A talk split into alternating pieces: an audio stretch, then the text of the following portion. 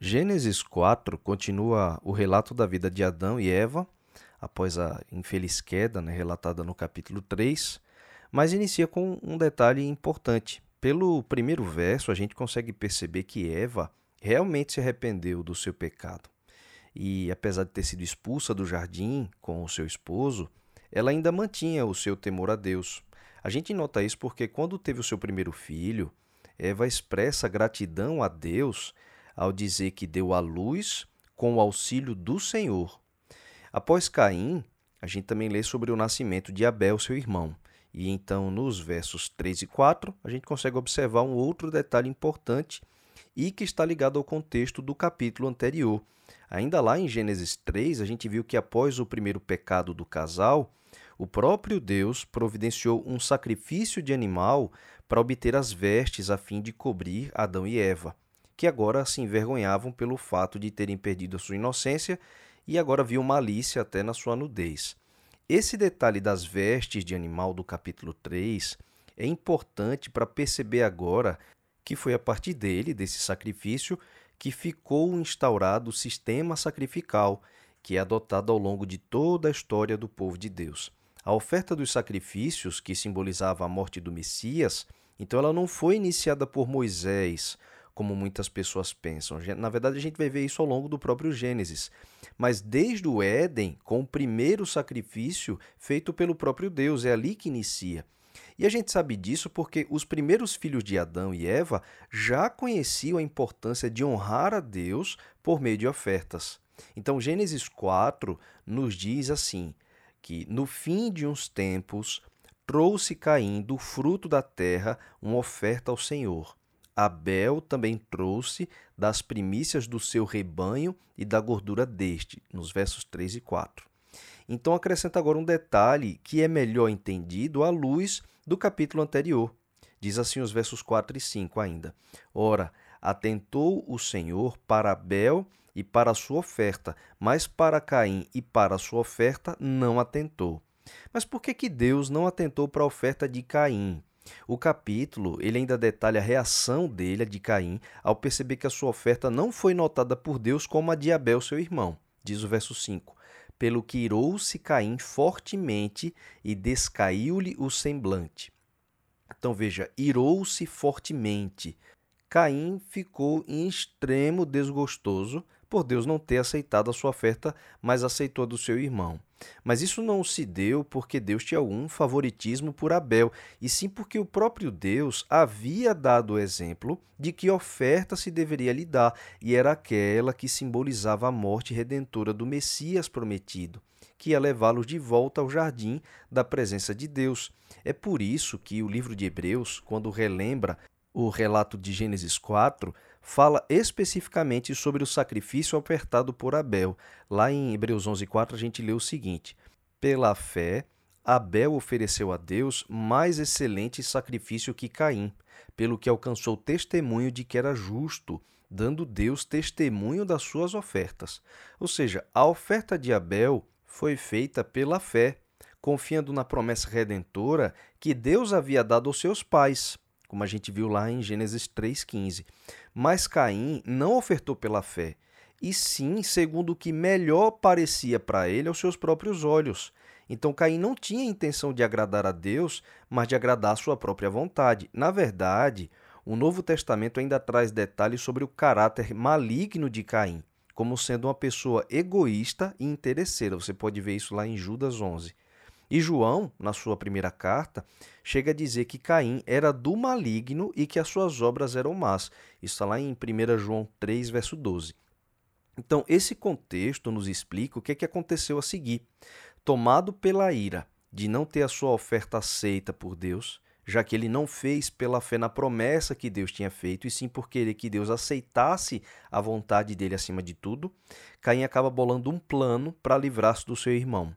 João também diz que as obras de Abel eram justas, e talvez o fato de a oferta dele ter sido aceita, mas a de Caim não, tenha sido a gota d'água para que ele se deixasse dominar pela ira, já que Caim se deixava influenciar por Satanás mais do que por Deus.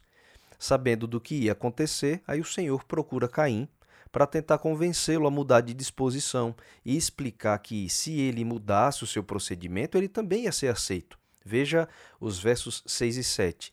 Então o Senhor perguntou a Caim: Por que tiraste? E por que está descaído o teu semblante? Se procederes bem, porventura não serás aceito? Então preste atenção no verso que vem a seguir, porque a lição que Deus deixou serve para todos nós em todas as épocas e tem a ver com a natureza dominadora do pecado. O Senhor ainda explicou a Caim como uma espécie de advertência, diz assim no verso 7. Se não procederes bem, o pecado jaz à porta. O teu desejo será contra ti, mas cumpre a ti dominá-lo. O fato de Caim não ofertar o que Deus havia pedido não era em si um pecado, mas esse padrão de seguir as próprias inclinações daria luz ao pecado, daria oportunidade para o pecado surgir. E é por isso que Deus explica para ele que se ele procedesse mal, então o pecado ia chegar na sua porta. E o desejo que o pecado desperta seria contra ele mesmo para a sua destruição. Mas mesmo ali, quando esse desejo surgisse, esse desejo deve ser dominado e não nos dominar. Então, observe que Deus explicou o processo por meio do qual o pecado chega na nossa porta e incute em nós desejos que vão ser contra nós. Deus, Deus falou uma frase assim que tem que ser memorizada: O teu desejo será contra ti, mas cumpre a ti dominá-lo. Então, quantas pessoas e quantas vezes nós mesmos não caímos na armadilha de Satanás ao crer que a satisfação dos nossos desejos é algo natural ou que vai ser uma coisa boa para nós? Não é. Ouvir o nosso próprio coração pecaminoso ou dar vazão ao sentimento de prazer de uma natureza corrompida como a nossa vai trazer a nossa ruína como trouxe a de Caim. Abel, ele vivia pela fé, ofertando a Deus uma vida que estava de acordo com o propósito para o qual o Senhor havia lhe criado. Ao invés de redefinir o bem e o mal, Abel pode ter aprendido com o erro dos seus pais, então passou a viver no esforço de se voltar para Deus pela obediência, pela fé. É por isso que Hebreus diz que Abel ofereceu sua oferta pela fé, e João diz que as obras dele eram justas, mas Caim, ele era influenciado pela rebelião de Satanás a crer que ele podia oferecer o que melhor parecesse aos seus olhos, mesmo não sendo o que Deus havia designado.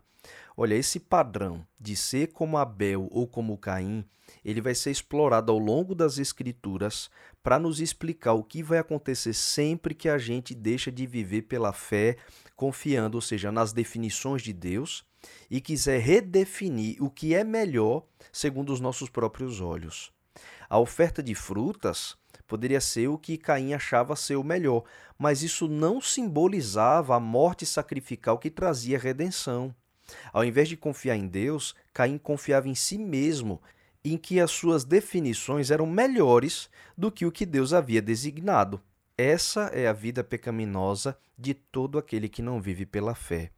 Ao não proceder de acordo com a vontade de Deus, o pecado jaz à porta trazendo consigo os desejos que vão ser contra nós mesmos. Então a gente precisa ter isso muito claro. Nem tudo o que deseja o nosso coração é para o nosso bem, muito pelo contrário. Quando a gente age contra a vontade de Deus, surgem desejos no nosso coração que são contra nós. E esses desejos, como Deus disse a Caim, precisam ser dominados. Tudo que está fora da vontade de Deus resulta no nosso próprio mal. Olhe como o livro de Tiago, ele vai explicar esse processo. Lá em Tiago 1, verso 17, adaptado de lá diz assim: Cada um, porém, é tentado quando atraído e enganado por seus próprios desejos maus. Então, esse desejo, havendo concebido, dá à luz o pecado, e o pecado, sendo consumado, gera morte. Confira lá Tiago 1,17. Infelizmente, Gênesis vai relatar que Caim não ouviu a instrução do Senhor ele acabou dando prosseguimento ao seu plano maligno, se deixou dominar pelos seus desejos maus, até que ele assassinou o próprio irmão.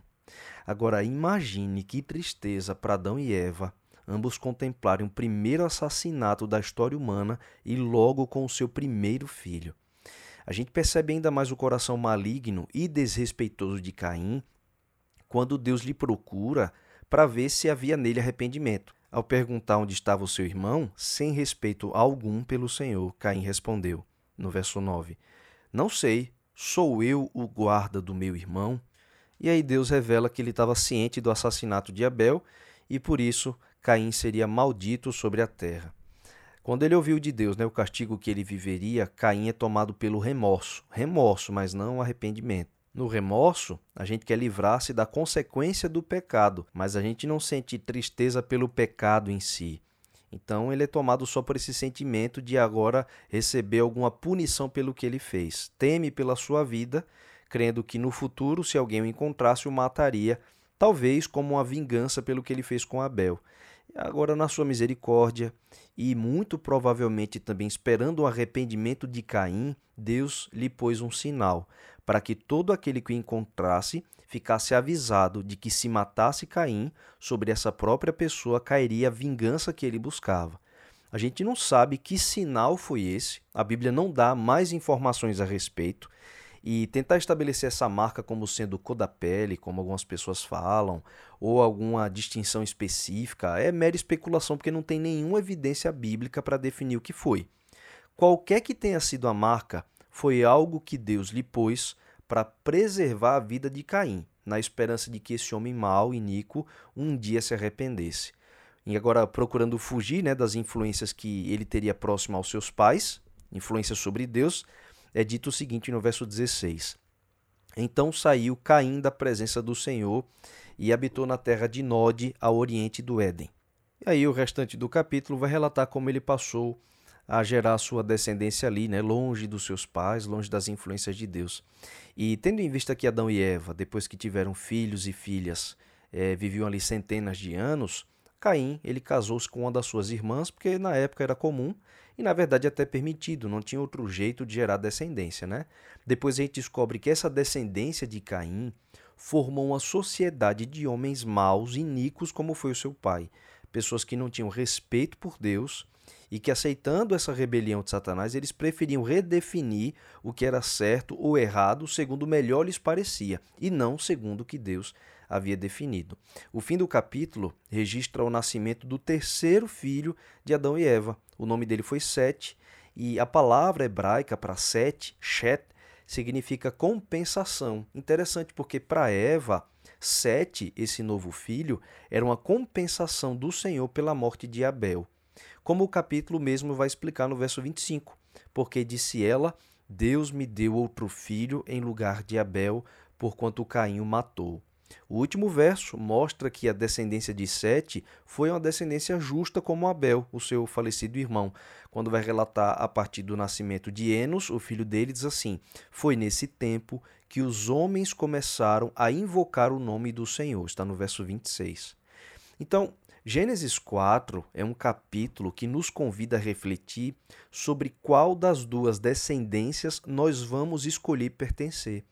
Se a descendência de Sete que, exemplo de Abel, invocava o nome do Senhor e reconhecia a sua autoridade, ou se é descendência de Caim, que até chegou a ofertar a Deus, mas ofertou segundo o que melhor lhe parecia aos próprios olhos. Não importando a vontade de Deus, vivia segundo os desejos do seu coração e não se importava em dominar esses desejos. Mas ao escolher o exemplo de Abel, então a gente vai viver uma vida de fé, ofertando ao Senhor uma vida que aponte para o sacrifício redentor de Cristo. E essa vida pela fé vai ser aceita como foi aceito o sacrifício de Abel, que foi o sacrifício para o qual o Senhor atentou. A gente sabe que Abel estará entre os salvos no dia da ressurreição, mas Caim entre os perdidos no dia do juízo, se ele não se arrependeu, né? Mas de um exemplo ou do outro, nós vamos ter o mesmo fim que eles tiveram, para a vida eterna ou para o juízo. Cabe a nós, diante de Gênesis 4, escolher a qual das duas descendências nós vamos pertencer.